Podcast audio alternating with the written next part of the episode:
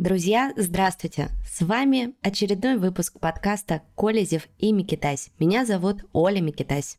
А меня зовут Дмитрий Колезев, и мы сегодня будем говорить про то, что происходит в России, в Белгородской области, которая последние дни, ну, последние, на самом деле, недели и месяцы уже, но особенно интенсивно последние дни, подвергается обстрелам и даже нападениям то ли диверсионно-разведывательных групп, то ли каких-то целых боевых соединений, которые туда заходят. Мы хотим поговорить о том, что там происходит, как на это реагируют российские власти, как на это реагируют э, российские местные жители.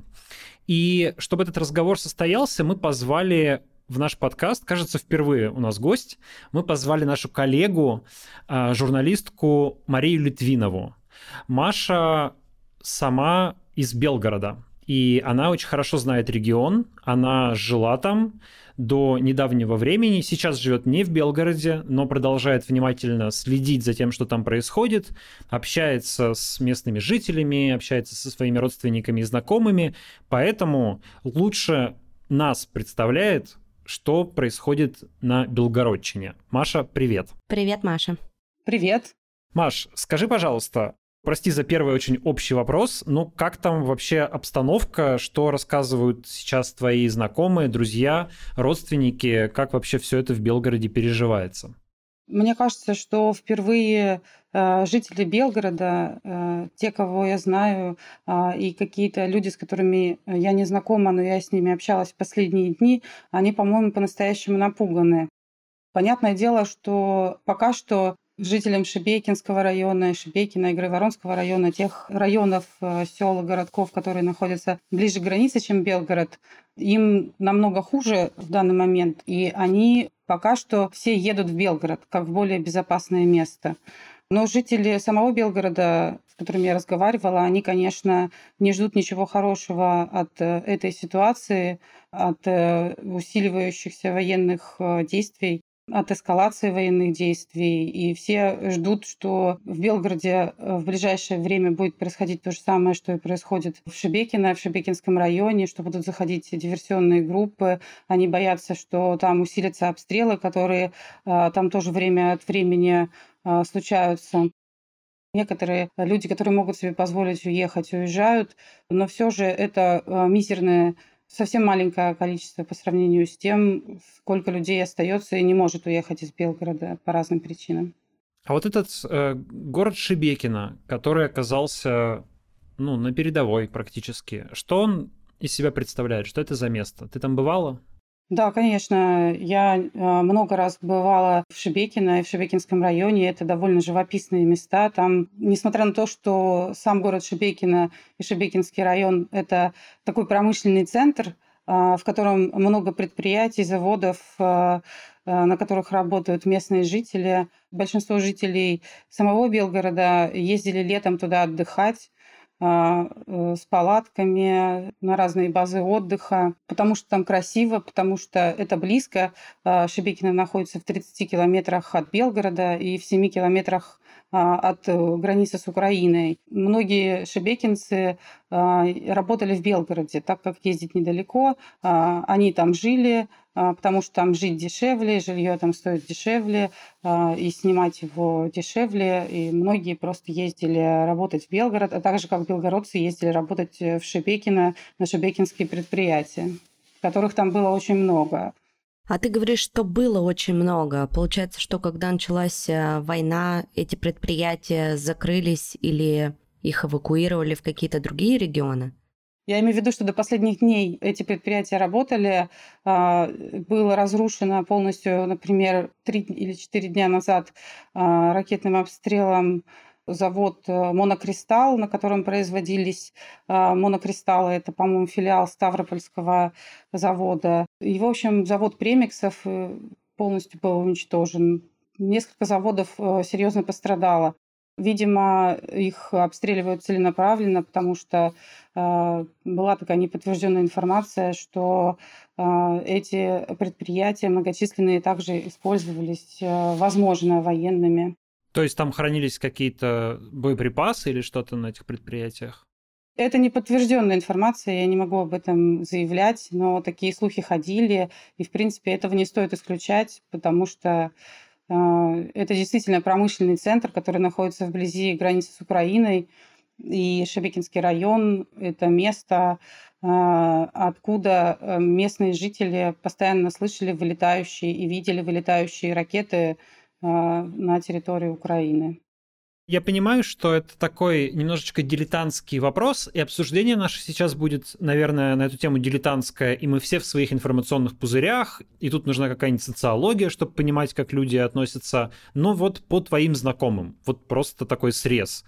Как вообще люди воспринимают происходящее? То есть для них это э, там скорее доказательство того, что вот в Украине нацисты и говорили же, что они на нас нападут, они напали, или а, у людей есть понимание, что это ну, как бы продолжение войны, которую начал Путин, и это вот какое-то возвращение там того зла, которое Россия принесла в Украину. Те люди, которые изначально считали, что Путин совершил э, непоправимое зло, э, они при этом мнении и остались. Э, но э, у меня создалось впечатление, что те люди, которые все-таки были немного индифферентны э, и как-то старались избегать этой темы, они вдруг э, заинтересовались, вдруг им стало не все равно, они, в общем, стали метаться. Многие из них, э, понятное дело, обвиняют во всем Украину и ВСУ. Э, я пока не слышала э, ни от одного из людей, которые придерживаются вот такой позиции, которые раньше придерживались позиции не вмешиваться ни во что и стараться это не обсуждать, я вижу, что они очень боятся, и в том числе они боятся высказать претензии руководству Российской Федерации.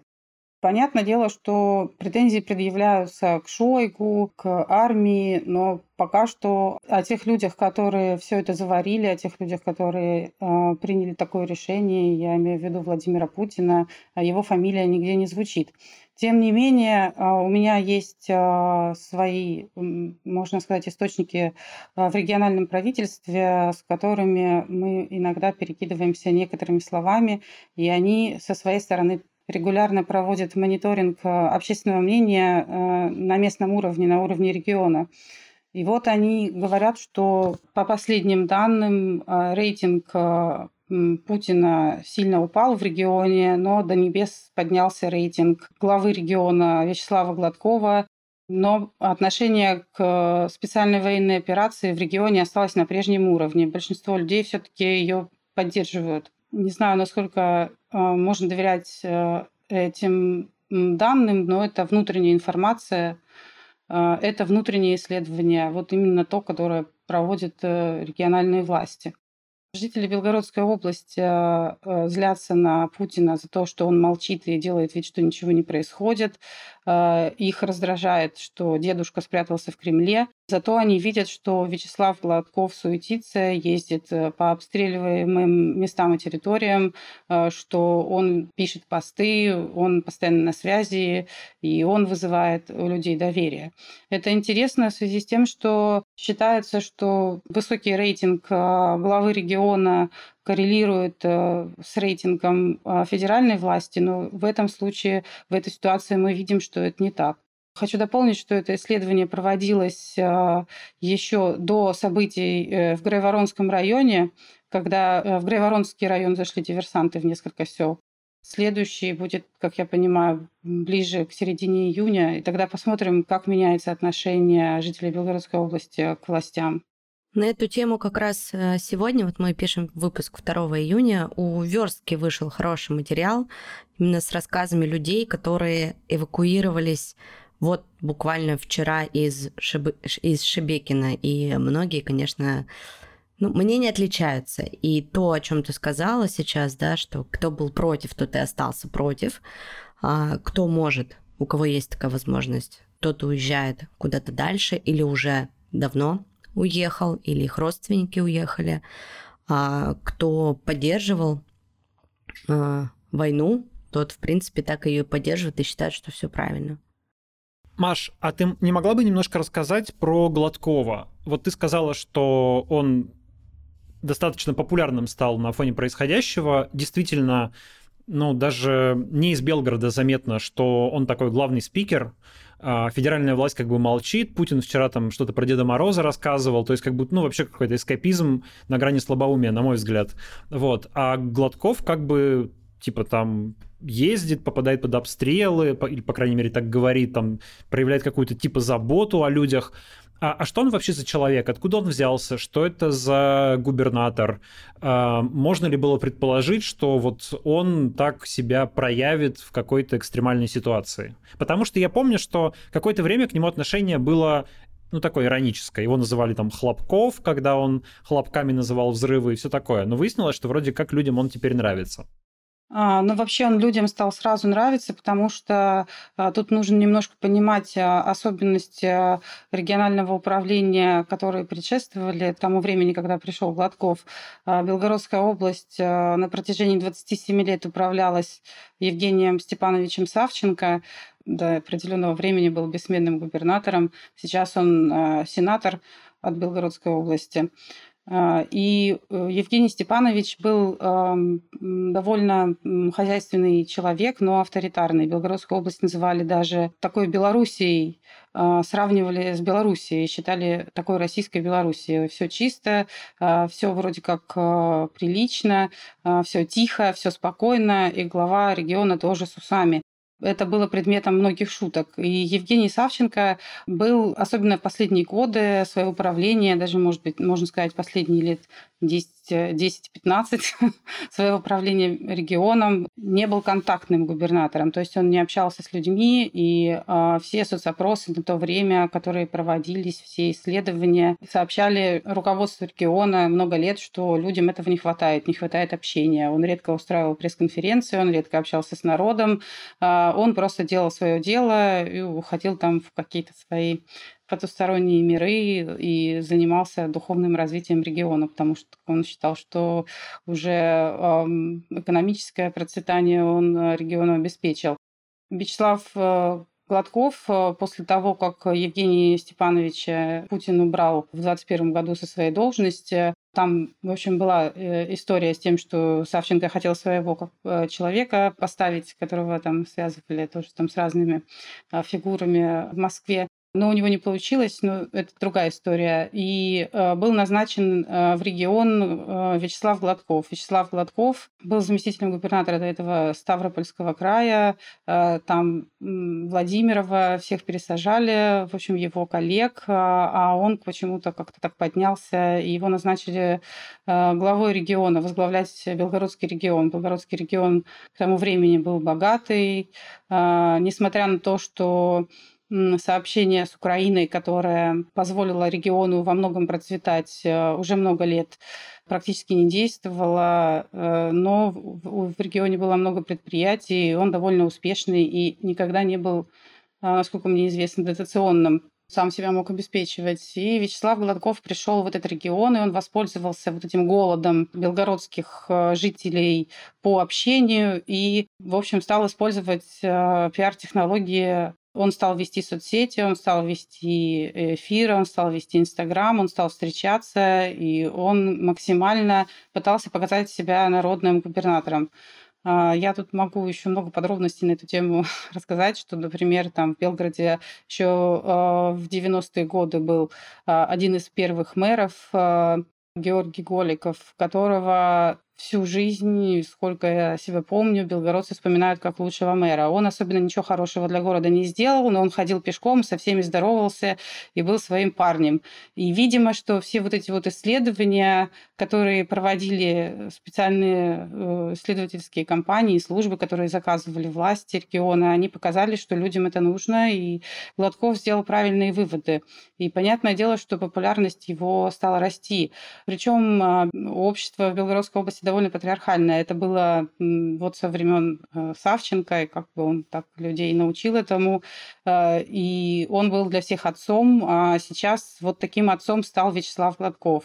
Что касается Хлопков, э, его прозвище Хлопков, то да, когда началась война, И над Белгородом э, стали э, летать ракеты, когда стали происходить взрывы, когда ПВО стало стрелять, э, естественно, что Гладкову в комментариях все писали, э, что происходит, все стали к нему обращаться, все люди интересовались его мнением и следили за тем, что он делает. А так как вот эта установка не называть вещи своими именами работает и на региональном уровне, то Гладков называл, естественно, все эти взрывы хлопками. Ну, кто-то запустил такую шутку, что он Хлопков, даже появились стикеры в телеграм-каналах. Э, в общем, используют все э, и использовали, но это в основном молодые ребята, молодежь, студенты. А вот э, бабушки, люди, которые живут в селах, деревнях, а, они, конечно, к нему с большим пиететом относятся.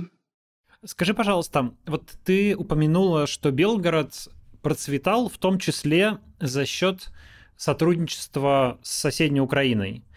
Там очень близко находится город Харьков. Сколько там? Типа 100 километров, да, или что-то в районе этого? Там около 80 километров получается, 70-80. Ты не могла бы рассказать, как вообще до а, я не знаю, до 22 года, а может быть до 14 года, как э, были устроены отношения Белгородской области с соседней Харьковской областью, вообще с Украиной, насколько эти тесные связи и контакты, как вообще ну, вот жили эти две, два приграничных региона, насколько тесно они были переплетены? Понятное дело, что а, белгородцы и харьковчане а, жили как одна семья, которая просто разделена символической границей, жили так много лет.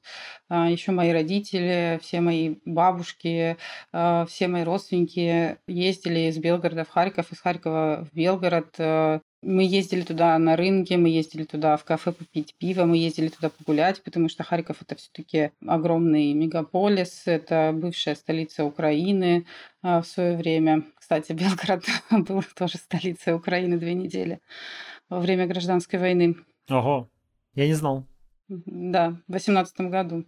И естественно, что все люди э, были родными друг другу. Мы просто ездили туда на выходные просто погулять. Кажется, в 2004 году из Белгорода в Харьков и обратно начала курсировать электричка скоростная. Э, это, наверное, одна из первых э, электричек, которые находились не в Москве, не в Петербурге. А скоростных электричек она называлась «Князь Владимир». И эта электричка, кажется, за 40 минут доезжала до Харькова и обратно. И мы все с удовольствием ездили и пользовались этим. Потом, конечно, ситуация усугублялась, постепенно как-то отменяли ее рейсы. Ну, ходили и другие электрички. В общем, она до последнего как-то ездила. Вот. Ну, до 2014 года все абсолютно прекрасно общались, э, сотрудничали. Ездили просто на выходные даже не, не только в Харьков, а просто в какое-то ближайшее харьковское село к собственной бабушке. После 2014 года все изменилось, но тем не менее, наверное, года до 2019 еще каким-то образом можно было попасть в Харьков, и даже какие-то бизнесы продолжали работать, но все это уже было затухало. У одной моей знакомой мама работала в филиале харьковской компании, которая торговала металлами. Этот филиал находился в Белгороде, и они сотрудничали вплоть до начала войны. А потом эта компания закрылась. То есть люди до последнего пытались сохранять эти связи. Ты говоришь, что граница была символическая, и сегодня вот эти группы из Украины, кажется, довольно спокойно эту границу проходят. То есть я правильно понимаю, что там нет какого-то, не знаю, забора, а, ну, реально нет границы, да? То есть это просто лес, через который можно пройти, там, или поля, или что это? Конечно, были приграничные пункты в Нехотеевке, Белгородский район, э, там был самый большой приграничный пункт, э, потом были приграничные пункты поменьше в Шебекинском районе, в Грейворонском, в Журавлевке. Естественно, можно было пройти пешком, можно было на транспорте, ездили автобусы. Э, нужно было всего лишь показать паспорт и заполнить декларацию, возможно, какую-то, да, они там появились какого-то года декларации, но это чисто формальность была, всех пускали, выпускали, и перейти пешком границу занимало 20 минут времени максимум, если нет каких-то там очередей. Но все эти пограничные пункты, естественно, очень сильно пострадали. Я не знаю, что сейчас с ними происходит, но с самого начала войны э, их э, обстреливали. Я не уверена, что они там существуют. Ну вот как раз на Грейворонский пограничный пункт же и было нападение. собственно, мы видели mm-hmm. там, как его обстреливали.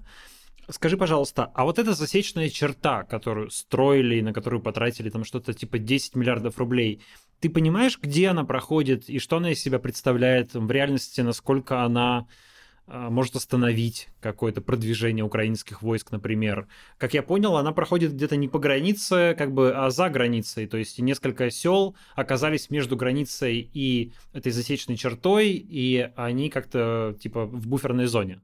Это вообще какая-то мутная история с этой засечной чертой, на которую выделили 10 миллиардов рублей. С самого начала люди не понимали, для чего это нужно и от чего это может защитить, потому что угрозу представляют жителям э, региона не танки, которые могут проехать через эти пирамидки, а артобстрелы и ракеты люди довольно скептически изначально относились э, к этой засечной черте. Вообще засечная черта — это такая история, древняя история Белгородской области, э, древняя история Белгорода, который изначально появился как город-крепость, э, и засечная черта защищала его от набегов разных других народов. Понятное дело, что она осталась в основном только в учебниках истории и в воспоминаниях а, людей, которые интересуются историей. Но вот э, ходили несколько лет подряд, э, власти собирались эту засечную черту восстановить э, как символ, как какое-то историческое место, как арт-объект, и какие-то работы в связи с этим проводились. Но, в общем, война внесла свои коррективы, и вот эта засечная черта стала представлять из себя вот не пойми что, ну, какое-то странное явление, абсолютно бессмысленное, бесполезное, на которое потратили 10 миллиардов рублей. При этом все обсуждали в соцсетях довольно активно в то время, когда Пригожин пытался вклиниться в эту историю и, возможно, получить какие-то э, финансы, какие-то средства от государства на участие в строительстве и сооружении этой засечной черты. И люди в соцсетях активно обсуждали, что сократились расходы на здравоохранение, сократились расходы на какие-то социальные нужды жителей региона, но 10 миллиардов на засечную черту стало самой большой тратой, которую совершили власти. Мне кажется, вообще война целиком стала самой большой э, тратой и самой большой ошибкой, которую совершили власти. Маш, Скажи, а вот э, ты говорила, что белгородцы, жители самого Белгорода, не, не области, а Белгорода, они э, боятся того, что у них повторится то, что происходит в Шибекино, то, что прям до них дойдут э, какие-нибудь диверсионно-разведывательные группы или даже силы ВСУ. Если честно, мне какое-то время назад, когда особенно строили эту засечную черту, мне казалось, казался даже крайне маловероятным тот факт, что вообще что-то будет происходить на российской земле. Но происходит. То есть как бы жизнь не перестает нас удивлять. Выяснилось, что да, такое возможно. Вот э, скажи, ты как бывшая жительница Белгорода и твои знакомые, а, вообще насколько реалистично обсуждается угроза оккупации, например, Белгородской области украинскими войсками? Возможно такое или нет? А, нет, в это никто не верит. Пока что таких разговоров нет о том, что Белгород могут оккупировать всерьез. Ну, то есть э, люди это обсуждают, а, но пока что всерьез, мне кажется, никто не рассматривает такую историю. В целом люди боятся просто обстрелов, разрушения и самолетов, э, и бомб, которые могут прилететь с неба. Люди всерьез опасаются, что украинские войска э, в отместку могут сделать с Белгородом то же самое, что российские войска сделали с Мариуполем, э, с Бахмутом и некоторыми другими украинскими городами. Ну, вроде как при этом украинская армия и украинское командование официально говорят, что вот они с россиянами не воюют. Что типа, да, есть диверсионные группы, но это русский добровольческий корпус, это россияне воюют на своей земле, а ВСУ на российской территории делать нечего. И что? Ну, не знаю, ну то есть э, вроде как, э, если из этого исходить, то ничего, кроме каких-то там рейдов диверсионных групп, чтобы, наверное, нужно было как-то укреплять границу, отвлекать какие-то силы с других частей фронта, ну, не знаю, я лично пока не очень представляю какие-то реально, не знаю, масштабные обстрелы Белгорода для того, потому что я, я думаю, что просто э, мировое сообщество плохо на это посмотрит, а Украине очень важна ее репутация в, в западных странах, то есть они как бы не могут обстреливать, э, ну, кажется, не могут обстреливать э, там крупные города и гражданские объекты, чтобы не портить себе эту репутацию. Хотя Шебекина обстреливают, да, ведь и как-то довольно, наверное, уже теперь уже все возможно, как будто бы. Мне тоже кажется, что обстреливать э, города и э, уничтожать мирное население в российских городах э, Украине невыгодно. Это может повредить международным отношениям и международным договоренностям. А, но в то же время жители Белгорода не очень, мне кажется, рассуждают в таких категориях. А, жители Белгорода все-таки уже больше года тоже находятся в прифронтовом городе и уже всякого насмотрелись, и поэтому страхи и опасения бывают разные. Скажи, а ты знаешь что-нибудь про то, как выглядит эвакуация сегодня? Потому что вроде бы людей там вывозят из Шебекина, ну, что, что-то известно о том, насколько это масштабная эвакуация, в каком там состоянии находятся люди. Вчера Маргарита Сибанян и Ксения Собчак на перебой предлагали снять квартиры тем, кого вывозят из Шебекина. Хотя, не знаю, даже, наверное, при их э, размере банковского счета, наверное, не получится все-таки снять квартиры для всего города. Ну, тут нужно еще уточнение сделать, что Шебекин это не какое-то маленькое село, это 40-тысячный город достаточно да, да, да. большой. Да, да, да, большой. И как бы вы попробуй так разом эвакуируй весь город. Пока что известно, что переселили э, к сегодняшнему утру э, только две с половиной тысячи жителей э, Шебекина. Их поселили в разных местах, в разных пунктах временного э, размещения. Это волейбольный спортивный центр Белгород-Арена, где они живут, несколько санаториев э, и лагерей. Остальные, конечно же, десятки тысяч э, жителей Шебекина продолжают там жить, и я думаю, что продолжат, потому что, э, как мы все видели э, на примере украинских городов под обстрелами, все-таки люди не уезжают до последнего. А правильно ли я понимаю, что чрезвычайное положение до сих пор не объявлено? Нет, чрезвычайное положение не объявлено. Там есть какой-то нюанс с возмещением за аренду жилья, насколько я понял, что режим ЧС позволяет как бы людям потом требовать компенсации. Да, и очень многих как раз это злит, что почему до сих пор не объявили. И вообще, что как будто бы про Белгородскую область, про Шебекин в частности, все наверху забыли. Да, кстати, а о том, чтобы ввести э, режим ЧС и военное положение. А, многие жители региона в соцсетях просят губернатора еще с самого начала войны, после 24 февраля. Мнение здесь на этот счет, конечно, у жителей разделилось, потому что одни понимают, что это все-таки грозит и ограничениями э, для жителей региона с выездом, с въездом, с пользованием имуществом и так далее. Но э, власти, да, они э, не вводят ни режим чрезвычайного положения, ни режим военного положения Путин не вводит в этом регионе.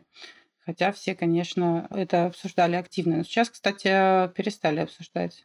После диверсии в Грайвороне Гладков объявил э, на некоторое время режим антитеррористической операции, э, но потом его, в общем, сняли. А, что касается того, что власти забыли про Белгородскую область, э, конечно, это людей очень сильно злит. Это на самом деле то, что действительно канализирует весь страх, негатив и гнев жителей Белгородской области. Вы, может быть, видели, что в политических ток-шоу на федеральных телеканалах многие их участники а, неправильно называли Шебекина, а, Дугин называл Шебякина, другие э, персонажи называли Шмякина, Шмекина. Это стало уже рас, расходиться на мемы в Белгородской области. Люди возмущаются, что вот вы, товарищи Дугин и другие, пытаетесь построить русский мир и распространить его в другие места планеты, но не можете заглянуть даже в карту и прочитать, как правильно называется русский город, который обстреливают. А как тебе кажется, вот это раздражение, вот эта злость, ты говоришь, что ну, она присутствует, это может вылиться в какие-то протестные действия, не знаю, возмущения. Ну, я не говорю даже про митинги, ну, хотя кто знает, может быть и митинги, ну, какие-то там, не знаю, записи видеообращений к Путину, еще что-то. Ты ждешь чего-то от своих земляков, вот таких действий, или они будут как бы э, терпеливо сносить все, что происходит, и там тихонько ворчать на Кремль? А, я все-таки сомневаюсь, что жители Белгородской области, белгородцы, шебекинцы а, смогут а, организовать какие-то протесты. Это не происходило все годы, четыре месяца с начала войны. Выходили на какие-то единичные акции протеста отдельные люди, это всего несколько человек, все они были осуждены местные жители, если они не делали этого все предыдущее время, то вряд ли они станут делать это сейчас. Да, они будут терпеть, мне кажется, какое-то продолжительное время. Не знаю, возможно, мне кажется со стороны, что чем больше будет накаляться ситуация, возможно, это может к чему-то привести. Но я не только относительно Белгородской области об этом думаю, но и относительно вообще всей России. Ну вот, например, ты говоришь, что с начала войны кто-то выходил частично, но в основном а, не было ничего. Но вот агентство сегодня посчитало, что с 24 февраля обстрелов в Белгородской области было 358. А вот только за май Белгородскую область обстреляли 130 раз. То есть, представляешь, одна третья, а сколько вот вообще с начала войны? Ну вот Маша вчера сама э, текст публиковала, сдавала про разговаривала с социологом, которая как раз ей говорила, что типа перенос войны на территорию России, все это происходящее постепенно изменит отношение россиян к войне. Но, как я понял, сама Маша не очень в это верит. Да, я не очень в это верю. Мне кажется, что на протяжении последних многих лет а, нам всем, людям, которые работают с информационной повесткой, а, следят за общественным мнением, за тем, что происходит в России, а, у нас у всех каждый раз, когда происходило что-то ужасное в России, нам всем казалось, что вот это точно должно людей разозлить, открыть им глаза на какие-то вещи, на которые они у них долгое время были закрыты, и люди с этим что-то сделают. Этого не происходило, и я не вижу оснований для того, чтобы это произошло Э, сейчас. Люди будут терпеть. Э, ну, вот посмотрите на Донбасс. Э, люди терпели, терпят и переживают самые ужасные вещи уже довольно много лет. И мне кажется, что они уже забыли, как они жили до 2014 года, они привыкли уже к этой жизни, и многие из них действительно искренне верят в то, что с Путиным их жизнь могла бы быть лучше. Мне кажется, что в Белгородской области я боюсь, что будет то же самое. Что эта история с обстрелами, с гибелью людей, со смертями затянется на много лет. Э, и э, жители Белгорода уже, мне кажется, забыли, как они жили до 24 февраля. Это был прекрасный, процветающий, красивый город. Э, сейчас люди живут в этой реальности, и они будут с ней срастаться. Что ж, я Надеюсь, что Маша ошибается. Надеюсь. И на самом деле хотелось бы всегда, конечно, верить, и что люди возмутятся, скажут, что нет, подождите, мы на это не подписывались, нам такое не нужно, мы такого не хотим. Но да, жизнь нас убеждает в том, что такое происходит редко. Спасибо, Маш, тебе за этот рассказ. Спасибо за то, что нашла время с нами поговорить. Да, спасибо, Маша. Спасибо. Друзья, спасибо, что послушали этот выпуск. Подписывайтесь на нас на Бусти и Патреоне. Все ссылки есть в описании нашего подкаста. У нас там выпуски выходят чуть раньше, чем на основных платформах, поэтому вы можете слушать их раньше. Плюс раз в месяц приблизительно у нас там публикуются эксклюзивные выпуски только для патронов, где мы разговариваем не про новости, не про политику, а просто про разные житейские, в том числе, вещи. Да, также наш подкаст есть на YouTube в аудиоверсии. Вы можете нас слушать там и оставлять свои комментарии. Мы все читаем, по возможности отвечаем. Ну и на Apple подкастах также можете поддержать нас оценкой и написать нам приятный отзыв. Все, спасибо вам и пока. Услышимся через неделю. Всем пока.